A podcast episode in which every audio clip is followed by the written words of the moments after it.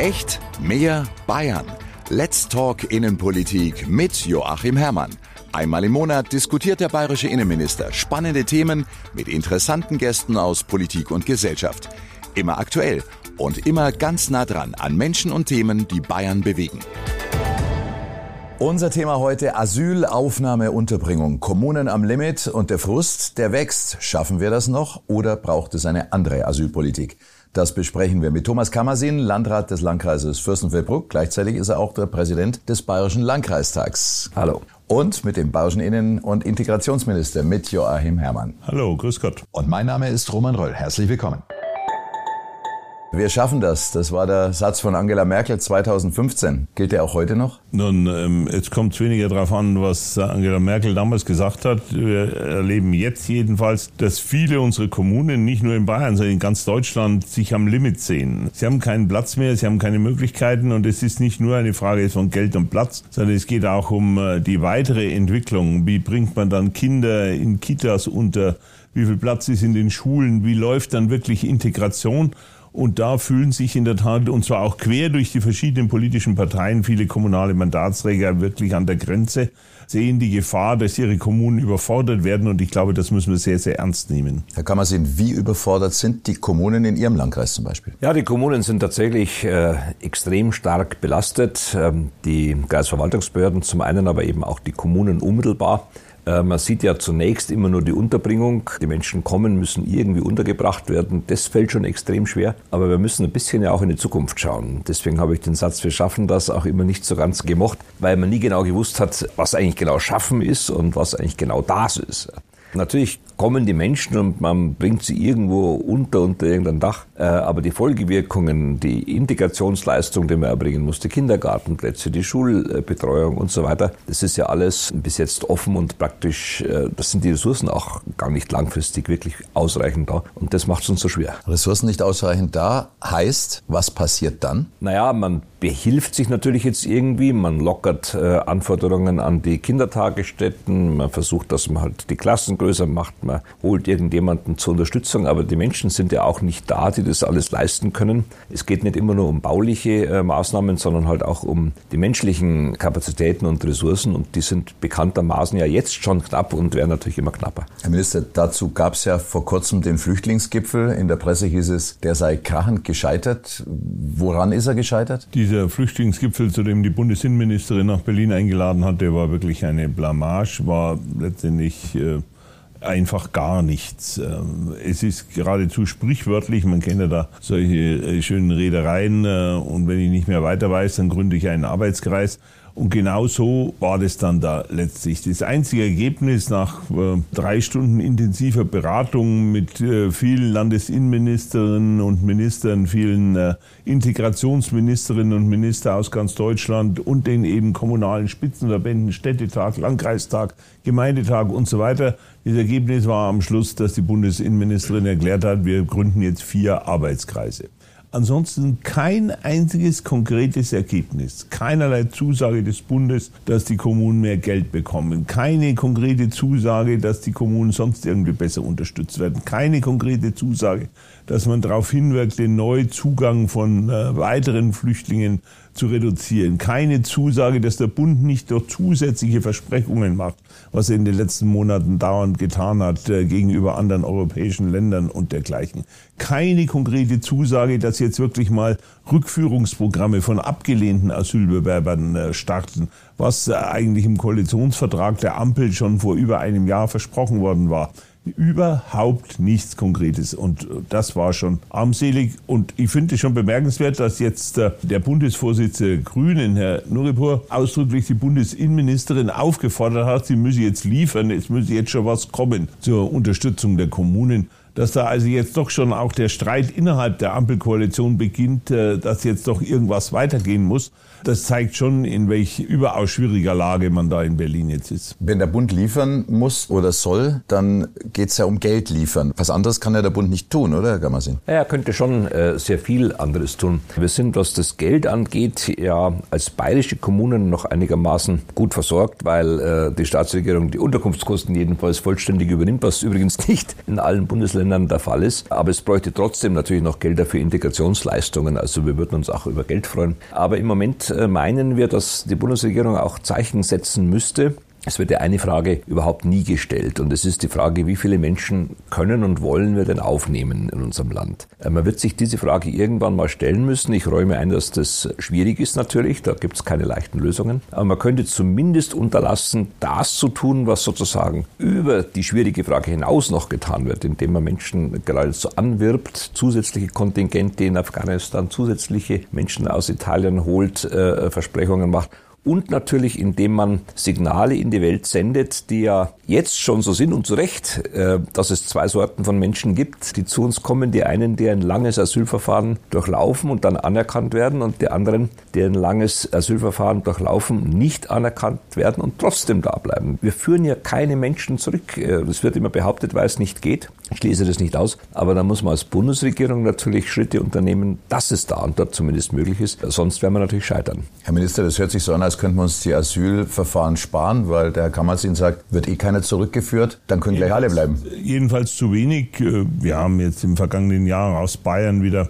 2000 äh, äh, abgeschoben und es gehen natürlich auch eine ganze Menge freiwillig. Wir haben auch ein Programm, wo wir entsprechend äh, das finanziell unterstützen, wenn einer zum Beispiel in seine afrikanische Heimat zurückgeht. Äh, das sind dann in der Summe schon auch nochmal ein paar tausend. Aber es sind zu viele, die hier bleiben, obwohl sie mit ihrem Asylantrag gescheitert sind. Das Bundesamt, das dafür zuständig ist, den Antrag abgelehnt hat ein Verwaltungsgericht in, und fast alle Verfahren landen auch vor dem Gericht, ein Verwaltungsgericht bestätigt hat, dass jemand keinen Anspruch auf Asyl hat und dann ist er immer noch da. Und dann haben wir das Problem, der hat keinen Pass oder das Heimatland sagt, nein, den wollen wir jetzt nicht aufnehmen. Da haben wir afrikanische Länder, da fallen dann immer, werden im letzten Moment die Rückflüge abgesagt, weil man das jetzt gerade nicht haben will und, und, und, und, und. Und solche Verhandlungen mit afrikanischen Ländern, wie gehen die mit ihren eigenen Staatsangehörigen um und wie verhalten die sich uns gegenüber, die muss die Bundesregierung führen. Es hat keinen Sinn, dass alle 16 Länder einzeln mit äh, Nigeria oder dem Kongo oder Tansania oder wem auch immer verhandelt. Das muss äh, die Bundesregierung tun. Das ist ihr Job mit dem Bundesaußenministerium, mit dem Entwicklungshilfeministerium, mit dem Bundesinnenministerium. Die müssen die Verhandlungen führen, damit wir wirklich noch mehr, die eindeutig nicht hier bleiben dürfen, auch wirklich wieder außer Landes bringen. Was bringt jetzt da der Sonderbevollmächtigte für Migrationsabkommen, Joachim Stamp, der im Bundesinnenministerium ja seine Arbeit begonnen hat? Ich kenne Herrn Stamp, einen FDP-Politiker seit vielen Jahren. Er war ja ein paar Jahre jetzt Minister in der nordrhein-westfälischen Landesregierung. Ich halte ihn schon für einen kompetenten, fähigen Mann. Die Frage ist, wie stark äh, er da jetzt wirklich in dieser Bundesregierung in seinen neuen Aufgaben genau diese Rückführung voranzubringen und solche Abkommen zu schließen, auch wirklich unterstützt wird. Weil natürlich völlig klar ist, wenn dieser Sonderbeauftragte Stamp in so einem afrikanischen Land ankommt und er hat nicht wirklich die Rückendeckung aus dem Auswärtigen Amt von Frau Baerbock und er hat nicht die Rückendeckung aus dem Entwicklungshilfeministerium und auch von der politischen Spitze der Bundesinnenministerin in, in dem Ressort, wo er angesiedelt ist, dann wird er da nicht viel erreichen. Wenn die Bundesregierung wirklich geschlossen dahinter steht und sagt, jawohl, und der Stamp ist in unserem Auftrag dort unterwegs und soll was erreichen, dann kann man da auch was erreichen. Ich habe aber meine erheblichen Zweifel. Ich lasse mich gern vom Gegenteil überzeugen. Aber nachdem, wie das bisher kommentiert worden ist, gerade die Frage der Rückführung, das ist ja auch auf europäischer Ebene kürzlich diskutiert worden. Der Europäische Rat, also die Regierungschefs aller europäischen äh, EU-Mitgliedsländer, haben da eine Reihe von Maßnahmen beschlossen, die zum Beispiel eben beinhaltet haben stärkere Rückführung, ja, und stärkere Außengrenzkontrollen in der EU und dergleichen. Und es waren gerade eine Reihe von Politikern der Grünen, die schon im Vorfeld diese Forderungen alle zurückgewiesen haben, es abgelehnt haben. Der Bundeskanzler hat dem dann zugestimmt in Brüssel, aber es ist de facto so, dass ein Großteil der Grünen und auch der grünen Minister all diese Forderungen eigentlich nicht mitträgt. Und darum bin ich im Moment eher skeptisch, ob da wirklich was dabei rauskommt. Ich persönlich wünsche Herrn Stammvölligen für Erfolg. Herr Kammersin, die Bundesregierung setzt ja mit ihrer Gesetzgebung den Rahmen. Wurden da irgendwo aus Ihrer Sicht falsche Signale gesetzt? Es war aus meiner Sicht schon mal ein schwerer Fehler, ehrlich gesagt, die ukrainischen Flüchtlinge, die uns ja wirklich äh, sehr am Herzen liegen, in diesen Systemwechsel hineinzubringen. Ich glaube, dass man übrigens denen Steine statt Brot gegeben hat. Sie bekommen einen leicht erhöhten Satz, aber eigentlich kümmert sich niemand mehr darum, dass sie Wohnung bekommen. Wenn sie denn eine finden, wird sie zwar bezahlt, aber eigentlich sucht ihnen keiner mehr eine. Und würden wir in Bayern das nicht dadurch ausgleichen, dass wir in Übereinstimmung äh, großzügig mit der Staatsregierung sie in staatlichen Unterkünften beließen und sie nicht auf die Straße stellen, hätten sie die höchsten Probleme. Also das war aus meiner Sicht schon mal äh, dogmatisch ein, ein, schwerer Fehler. Ja gut, und äh, ansonsten ist es natürlich auch so, dass wir äh, eben Anreize setzen mit den höchsten Sozialleistungen, dass wir befürchten müssen, dass deswegen Menschen zu uns kommen. Da gibt es immer Forschungen, natürlich, das, da braucht man gar keine Forschung machen wird niemand sein Heimatland verlassen wegen den hohen Sozialleistungen, wenn es ihm gut geht. Aber äh, es heißt ja, wir haben knapp 100 Millionen, die schon auf der Flucht sind und die gehen natürlich dahin, wo es am günstigsten ist. Das müsste man äh, verändern. Herr Minister, macht Ihnen das Sorgen? Wir haben jetzt äh, eine Zinsentwicklung. Wir sind bei Baukrediten über 4 Prozent. Muss natürlich die öffentliche Hand auch im Wohnungsbau bezahlen. Dann dauert es ewig, bis äh, neue Baugebiete ausgewiesen werden. Private Bauträger bauen schon nicht mehr, weil es sich nicht mehr lohnt. Wie sollen die Wohnungen entstehen? Das ist ein echtes Problem. Wir hatten jetzt äh, ja ein paar Jahre mit dieser Nullzinspolitik der EZB, die dazu geführt hat, dass in der Tat da relativ viel auch privates Geld investiert wurde. Sich sich viele Leute eine Eigentumswohnung geleistet haben oder auch mit dem Hausbau begonnen haben. Und da spüren wir jetzt im Moment überall, das sagen mir alle Wohnungsbaufirmen, einen gewaltigen Umbruch. Äh, deswegen werden ja zurzeit viele Neubauprojekte auch zurückgestellt, weil die Nachfrage eben bei weitem nicht mehr so groß ist, weil mit diesen deutlich höheren, auch langfristigen höheren Hypothekenzinsen einfach sich viele Leute nicht mehr leisten können. Insofern ist im Moment zu befürchten, dass der Wohnungsbau eher leicht zurückgehen wird in diesem Jahr auf jeden Fall bei weitem nicht so viele Wohnungen gebaut werden, wie wir eigentlich bräuchten. Und das ist genau der Punkt, wo eben auch die Politik dieser Ampelregierung äh, einfach nicht seriös ist, einfach äh, nicht ehrlich ist. Denn da haben wir genauso grüne Leute, die wollen schon keine zusätzlichen Flächen ausweisen, weil wir wollen ja den Flächenverbrauch reduzieren. Das ist äh, völlig okay. Da gibt es welche, die wollen da und dort natürlich noch vorsichtiger sein. Da wird kein zusätzliches Geld für den Wohnungsbau zur Verfügung gestellt aber gleichzeitig eben gesagt, ja, wir holen mit Begeisterung noch mehr Flüchtlinge ins Land. Wo die dann wohnen sollen, äh, das steht in keinem einzigen, auch nur Papier, nicht einmal auf dem Papier steht da eine Antwort der Bundesregierung, wie sie sich denn das eigentlich vorstellt, sondern es wird eben dann in der Tat den Städten und Landkreisen überlassen, den Kommunen, wie sie die jetzt einfach irgendwo unterbringen sollen. Und äh, gleichzeitig wird natürlich äh, erzählt, äh, kann doch nicht äh, sein, dass die auf Dauer in Flüchtlingscamps untergebracht sind. Also braucht man Wohnungen, gerade insbesondere was die Ukrainer betrifft, die ja einen wesentlich gefestigteren Aufenthalt von vornherein bekommen und da bleiben dürfen. Ja, wir versuchen auch möglichst viel jetzt schon in den Arbeitsmarkt zu bringen, dass sie von einer eigenen Hände Arbeit leben können. Aber das gibt ihnen immer noch nicht die Möglichkeit, dann auch äh, eine entsprechende Wohnung zu beziehen, weil keine Wohnungen zur Verfügung stehen. Jedenfalls in weiten Teilen. Dort, wo wir noch ein bisschen eine äh, etwas entspanntere Wohnungssituation haben, dort wird es natürlich auch genutzt. Entspannte Wohnungssituation, da sagen natürlich viele, es gibt äh, immer noch Regionen, wo Leerstand ist, wo Wohnungen schlecht an den Mann, an die Frau gebracht werden können. Frage von der Verteilung, warum müssen dann Geflohene in Ballungsräume und nicht erst in die Gegenden, wo es Wohnungen gibt? Naja, äh, es wird ja, erfolgt die Verteilung ja grundsätzlich über den Königsteiner Schlüssel und das wollen wir äh, im Grunde auch nicht ändern. Der Königsteiner Schlüssel hatte natürlich im Hinterkopf neben einigen wirtschaftlichen anderen Dingen, dass Menschen, die zu uns kommen, etwa in der Großstadt untergebracht äh, werden, dass die da sich leichter integrieren können, weniger, ich sag's mal, weniger auffallen, sich weniger ballen, als wenn man jetzt, wie es auch schon im Vereinzelt vorgekommen ist, sage ich mal, 300 Flüchtlinge in einem Ort unterbringt, der selber plus 300 Einwohner hat, da wird die Integration natürlich schwierig. Also dieser Königsteiner Schlüssel hatte seinen äh, Sinn und ich glaube, er ist nicht optimal, aber was Besseres haben wir auch nicht. Also wir können jetzt nicht sozusagen alle rauslegen aufs Land. Äh, das würde auch zu Verwerfungen führen. Also ich denke, im Grunde müssen wir schon so belassen. Es ist auch nicht so, dass also massenweise Wohnraum leer steht. Ich habe neulich ein Gespräch geführt mit Abgeordneten, auch aus dem oberfränkischen Bereich und so weiter, wo es sich nicht so bald, aber die sagen, wir haben keine äh, äh, Unterkünfte oder, oder Wohnraum, den wir also leer stehen zur Verfügung haben.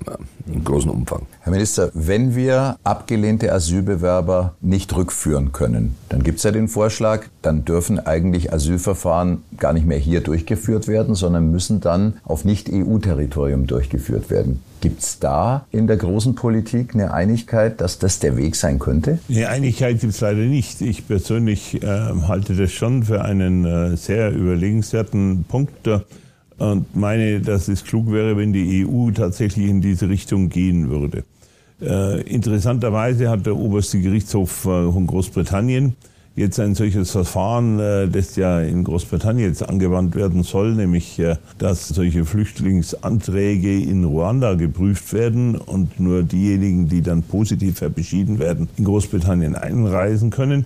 Also der oberste Gerichtshof in Großbritannien hat dieses jetzt letztendlich gebilligt und gesagt, das ist zulässig. Nun gehört Großbritannien nicht mehr zur EU, aber meines Erachtens sollte man über solche Konzepte schon reden. Zum Beispiel in äh, Nordafrika, in Tunesien vielleicht oder in Marokko. Solche Einrichtungen der EU zu schaffen, wo dort Asylanträge geprüft werden, äh, bevor sich jemand ja unter halsbrecherischen Umständen da ins Mittelmeer stürzt und dann wieder schrecklicherweise Boote untergehen, was fürchterlich ist, wo Schleuser, Kriminelle letztendlich da Geld an diesem Leid der Menschen verdienen. Nein, in geordneter Art und Weise auf dem afrikanischen Festland diese Verfahren äh, durchführen und dann wird es äh, Personen geben, die anerkannt werden, weil sie verfolgt werden, weil sie einen entsprechenden Fluchtgrund haben und dann äh, müssen wir sie in geordneter Weise in Europa aufnehmen und natürlich auch zwischen den europäischen Staaten äh, verteilen. Und andere, deren Antrag wird eben dann abgelehnt. Und dann wissen Sie, dass es von vornherein keinen Sinn hat, sich auf so ein ja, schiffbrüchiges äh, Boot zu begeben, wo sie dann großen Lebensgefahren ausgesetzt sind, sondern es ist klüger, wenn sie in der Afrika afrikanischen Heimat bleiben. Mhm. Auch das hört man immer wieder. Integrierte Menschen können Deutsch, haben eine Lehre gemacht, eine Ausbildung, sind aber vom Asylgrund her abgelehnt worden und werden dann aus der Bäckerei, aus der Metzgerei, dort, wo sie eigentlich arbeiten und dringend benötigt werden, abgeschoben. Das kann man doch auch keinem mehr erklären. Das ist mir ein großes Anliegen, dass wir jetzt im Verwaltungsvollzug äh, da wirklich anders vorgehen. Äh, natürlich muss der normale Weg sein, wenn jemand abgelehnt worden ist, muss er unser Land wieder verlassen. Wenn das Ganze aber jetzt so viele Jahre gedauert hat, dass jemand inzwischen einen Beruf erlernt hat oder jedenfalls sehr gut praktiziert, wenn er von einem Handwerksmeister, wie Sie gerade sagen, hier angestellt worden ist und der ist mit dem höchst zufrieden und sagt, ich kriege praktisch keine Lehrlinge, keine Azubis mehr auf dem Arbeitsmarkt, aber der hat sich jetzt wirklich hervorragend bei mir eingearbeitet, macht einen tollen Job, ich möchte ihn auf jeden Fall behalten. Dann müssen wir in der Regel, wenn der nicht irgendwie sich strafbar gemacht hat mit anderen Dingen, was manchmal auch der Arbeitgeber gar nicht weiß. Wir haben auch schon Fälle gehabt, äh, den mussten wir abschieben, weil er zwei Frauen vergewaltigt hat. Äh, davon wusste aber der äh, Handwerksmeister, bei dem er beschäftigt war, gar nichts. Also hier gibt es auch, aber es sind Gott sei Dank nur ganz wenige. In der Regel müssen wir schauen, dass wenn jemand sich gut in den Arbeitsmarkt integriert hat und ein Arbeitgeber ihn auf jeden Fall behalten will, dass so jemand dann auch bei uns da bleiben kann. Wir vermischen in der Diskussion ja in Deutschland oft Zuwanderung, illegale Zuwanderung, Asyl, Arbeitsmigration. Das ist ja alles in einem großen Topf. Andere Staaten, USA, Kanada, Australien, Neuseeland, da wird ja differenziert. Und da ist die Arbeitsmigration, die Zuwanderung auch etwas Positives, weil sie unterscheiden können. Ist das der einzige Weg für uns, dass wir das irgendwann mal geregelt kriegen? Also ich glaube, dass äh, die Unterscheidung ganz wichtig ist. Ich würde jetzt nicht gute und schlechte Migration äh, sozusagen trennen wollen, aber wir brauchen natürlich Arbeitsmigration. Also niemand kann das bestreiten. Wer im Biergarten sein Bier möchte und so weiter, wird sehen, dass es nicht genug deutsche Arbeitskräfte gibt, dass wir auf die Unterstützung angewiesen sind von Menschen, die bei uns diese Jobs machen. Allerdings muss man dazu sagen, ich störe mich immer ein bisschen dran, wenn wir jetzt sagen, lass doch alle da, du siehst ja, wir brauchen welche man muss das schon trennen. Also der Spurwechsel zwischen einer Art und der anderen soll nicht erfolgen, sondern es muss geordnet zugehen. Und wir haben die Möglichkeit zur Arbeitsmigration ja auch jetzt schon, ohne weiteres. Äh, da müssten eher, das habe ich mehrfach jetzt erlebt, ehrlich gesagt die Botschaften ein bisschen eiliger sein. Ich bin oft erstaunt, wenn wir sozusagen alles ins Land lassen und wenn wir dann jemanden haben, wo der Mann hier schon eine feste Anstellung hat an der Universität, äh, sie selber ist Architektin äh, und die beiden wollen heiraten und dann geht das über ewige Zeit nicht, weil die einfach kein Visum kriegt, dann fragt man sich, äh, was da eigentlich falsch ist. Aber das muss man stark trennen von dieser, sage ich mal, ungeregelten äh, Migration, wo die Menschen einfach zu uns kommen, egal mit welchen sonstigen Gründen. Mhm. Willkommenskultur war ja bei uns sehr groß, also die Freude, die Begeisterung, Menschen zu helfen, sowohl 2015 wie auch beim Ausbruch des Ukraine-Kriegs. Jetzt hört man aber auch, dass die Menschen müde werden, müde des Helfens, auch in den Helferkreisen. Was bekommen Sie da zurückgespiegelt? Ja, das ist leider mein Eindruck auch. Ich glaube, dass äh, wir immer noch, soweit ich das überblicke, in ganz Bayern ein sehr gastfreundliches Land sind, auch von der Tradition her und so weiter, dass das also keine Ressentiments sind, die da ausgelebt werden, aber es ist eine, ein Stück weit eine Ermüdung, so sehe ich es tatsächlich auch. Viele Leute sagen, gut, ich wollte 2015, 16 mithelfen, hatte da ein bisschen Zeit, konnte das erübrigen, aber ich habe mir nicht vorgestellt, dass das eine Lebensaufgabe über Jahrzehnte wird. Und, äh, und von den Asylhelferkreisen hören viele auf leider jetzt. Bei manchen Menschen ist es schon auch, zumindest wird mir das so gesagt, auch ein bisschen die Enttäuschung darüber, dass wir als Land jetzt nach all den Jahren immer noch überhaupt keinen Lösungsansatz haben und das ungebremst immer so weitergeht. Und da sagen die Leute, ja gut, das, das kann ich nicht mehr, nicht mehr leisten. Und äh, das führt dann dazu, dass sie oft auch sich zurückziehen. Es lohnt sich trotzdem, sich weiter einzusetzen, zu kämpfen. Ich will gerne nochmal darauf zurückkommen, dass Sie gesagt haben, wir brauchen in der Tat ja auch zusätzliche Arbeitskräfte. Das ist ein wichtiges Thema. Das ist einfach eine Folge der äh, geburtenschwächeren Jahrgänge, die Jahrgänge, die jetzt ins Berufsleben eintreten, also äh, jetzt einmal plus minus um die 20 Jahre alt sind. Das sind im Vergleich äh, zu denen, die jetzt in Ruhestand gehen, also diejenigen, die jetzt plus minus vor 65 Jahren äh, geboren äh, worden sind, das sind einfach viel, viel weniger. Das heißt, wir brauchen zusätzliche Arbeitskräfte, um das halbwegs auszugleichen, was jetzt äh, von dem Arbeitsmarkt sich in den Ruhestand, in die Rente verabschiedet. Wir haben die Situation, und das hat Thomas Kammersin zu Recht angesprochen, dass aber die deutschen Botschaften im Ausland überhaupt nicht darauf eingestellt sind. Da, wenn jemand, und zwar eben auf dem legalen Weg, auf der Grundlage der geltenden deutschen Gesetze ein Arbeitsvisum beantragt, dann wird ihm, wenn er da in Belgrad beispielsweise, also am Balkan oder in Sarajevo oder äh, in Tirana in Albanien oder auch in Nigeria äh, oder in Brasilien äh, einen Termin haben will, da erfährt er häufig, ja, in einem halben Jahr können Sie einen Antrag stellen. In einem Dreivierteljahr. Und dann fängt erst die Bearbeitung des Arbeitsvisums an. Und das ist die natürlich aus meiner Sicht auch völlig äh, unglückliche, um nicht zu sagen katastrophale Botschaft, ja. Wenn der einfach hier äh, zu uns herfliegt und sagt, ich stelle einen Asylantrag, dann ist er da.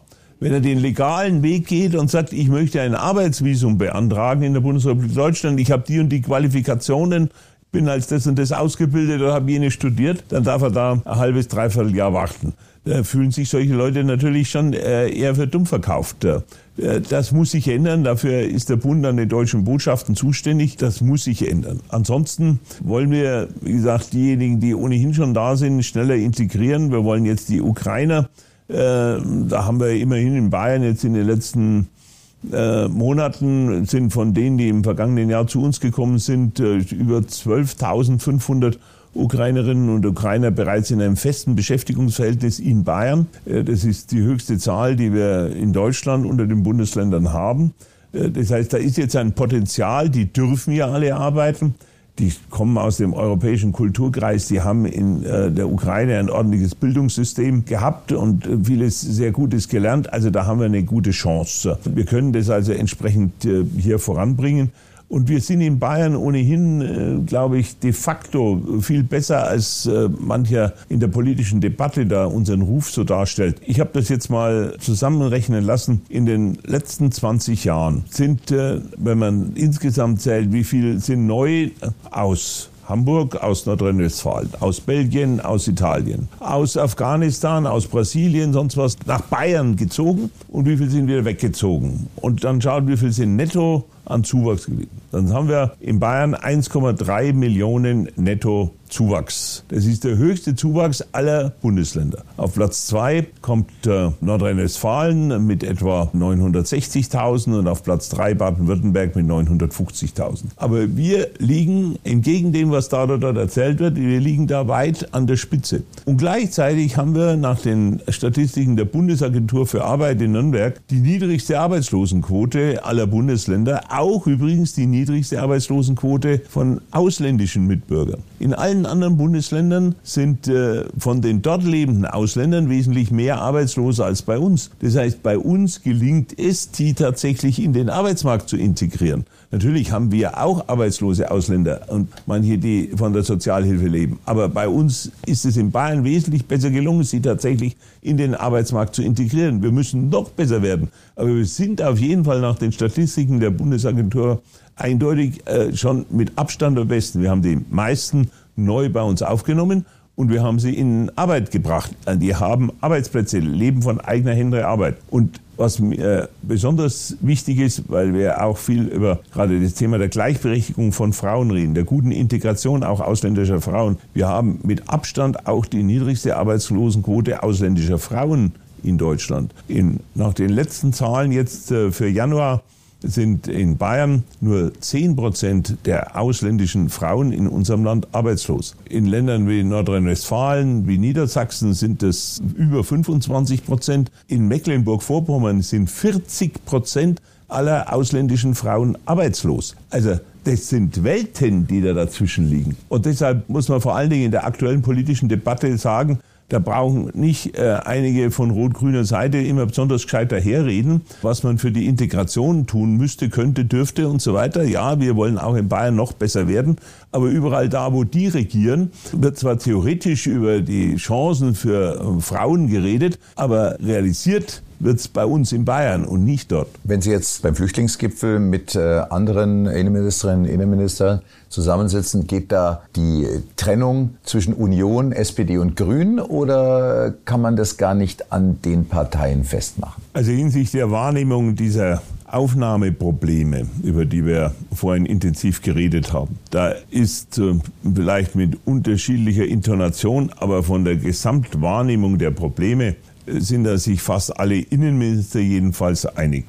Unionspolitiker sagen es vielleicht ein bisschen klarer und deutlicher, aber die Kollegen der SPD äh, sagen es äh, letztendlich auch so, weil sie natürlich auch von ihren Kommunalpolitikern hören, wie die Lage ist. Und die Kommunalpolitiker in Schleswig-Holstein oder in Nordrhein-Westfalen oder auch in Brandenburg äußern sich überhaupt nicht anders, als das Thomas Kammersin heute Abend auch getan hat. Und äh, das wird dann letztendlich von den SPD-Innenministerkollegen ja auch so bestätigt. Innenminister gibt es in Deutschland Deutschland nur von der Union und von der SPD. Da gibt es keine grünen Innenminister. Das, darum wird das Leben dann schon anders, wenn wir äh, mit den Integrationsministern reden. Das sind ja zum Teil nicht, äh, in anderen Bundesländern nicht die Innenminister. Da gibt es schon einen deutlichen Trend bei einigen, äh, letztendlich ein bisschen sich die Lage immer schön zu reden äh, oder nur theoretisch, ja, ja, man müsste doch und dies und jenes, aber de facto ist da äh, schon manches dann nicht mehr ganz so realistisch wie das von den Innenministern angesprochen wird. Da kann man sehen, man müsste doch. Was müsste man sofort machen? Also ich sehe kurzfristige, mittelfristige und langfristige Ziele. Ich fange mal mit dem Langen an. Langfristig muss man sich überlegen, wie viel kann das Land Menschen aufnehmen und integrieren, menschenwürdig aufnehmen und integrieren. Mittelfristig müsste man sagen, was äh, Joachim Herrmann bereits äh, angesprochen hat, äh, Grenzkontrollen, vernünftige, vernünftige Verteilung europaweit, all diese Dinge. Und kurzfristig, bis das alles gelöst und geregelt ist, müsste man auch mit entsprechenden Liegenschaften jetzt äh, helfen, die der Bund immer noch vorhält. Da hat er offenbar auf dem Flüchtlingsgipfel zwar Signale gesendet, dass er dazu bereit ist, aber gehört habe ich noch nichts. Also da war jetzt eigentlich lange genug Zeit, leerstehende Kasernen und ähnliches mehr zur Verfügung zu stellen. Bis jetzt ist das noch dürftig. Und Könnten die sofort bezogen werden oder muss da noch jahrelang geplant und gebaut werden? Wenn wir so ein Ding bekommen, müssen wir nicht jahrelang planen und bauen. Das sind spätestens vier Wochen bezugsfertig. Äh, also da kann ich nur bitten, wenn man man uns das anvertraut, wir legen sofort los. Äh, die Bundeswehr hat die Dinge ja noch im Betrieb gehabt, sind also im Wesentlichen gut im Schuss. Kleinere Sachen machen wir sofort und dann geht's los. Bis es soweit ist, muss mit Turnhallen, mit Zelten überbrückt werden. Jetzt frage ich mal den Sportminister, wenn die Turnhallen wieder belegt sind, das kann Ihnen wahrscheinlich auch nicht so gefallen, wenn dann der Schulsport, der Vereinssport darunter leidet. So ist es, denn wir haben äh, natürlich jetzt auch diese schwierige Pandemiezeit äh, hinter uns, wo sehr viel vom sportlichen Leben stillgelegt wurde, wo gerade eben dann Kinder, Jugendliche, solche in der Schule, da keinen Sportunterricht mehr hatten, auch der Vereinssport äh, zum Teil lahmgelegt wurde. Und äh, deshalb würde ich das nur sehr ungern machen, dass wir wieder Turnhallen stilllegen. Ich kann das keinem Landrat, keinem Oberbürgermeister verbieten und äh, es wird äh, in manchen anderen Bundesländern, auch in Berlin, schon wieder intensiv gemacht, dass dort Sport, Sporthallen belegt werden. Bei uns ist es in Bayern gegenwärtig noch die große Ausnahme. Man muss ja auch sehen, das ist für die Erstankunft ein Notbehelf. Aber auf Dauer, ja, über einen längeren Zeitraum in so einer großen Halle auf Feldbetten, äh, was weiß ich, 100, 200 äh, Menschen, Familien, äh, eben, ich habe das erlebt, wie die Ukrainer angekommen sind, da musste man das mal in den ersten Tagen so machen, ja, und dann hatten manche auch noch ihren Hund dabei und dieses und jenes und so weiter. Wenn man sich, wenn man das erlebt, dann, äh, ja, das ist was für eine Notunterkunft für ein paar Nächte, aber es ist doch keine dauerhafte Situation. Hm. Herr Kammersehen, am Ende kommen die Geflohenen bei Ihnen an. Kommt dann irgendwann mal der Moment, wo Sie WG-Zimmer anmieten in Wohnungen, wo Leute in großen Wohnungen nur alleine oder zu zweit wohnen? Oder wird möglicherweise sogar jemand zwangsverpflichtet, jemanden dann aufzunehmen? Wie weit kann das gehen? Also das hoffe ich äh, nicht, dass wir das erleben müssen. Äh, anmieten tun wir natürlich alles. Äh, wer etwas vermietet, da schlagen wir auch zu, das ist natürlich klar. Aber äh, dass wir also Menschen äh, irgendwo äh, Eigentum wegnehmen müssen oder belegen müssen. ich habe mal von einer Beschlagnahme gesprochen. Das hatte wohl diesen Zungenschlag dann bekommen in den Medien, aber das war natürlich nicht Wohnungen gemeint, sondern wir haben Hallen, die rumstehen oder ähnliche Dinge mehr.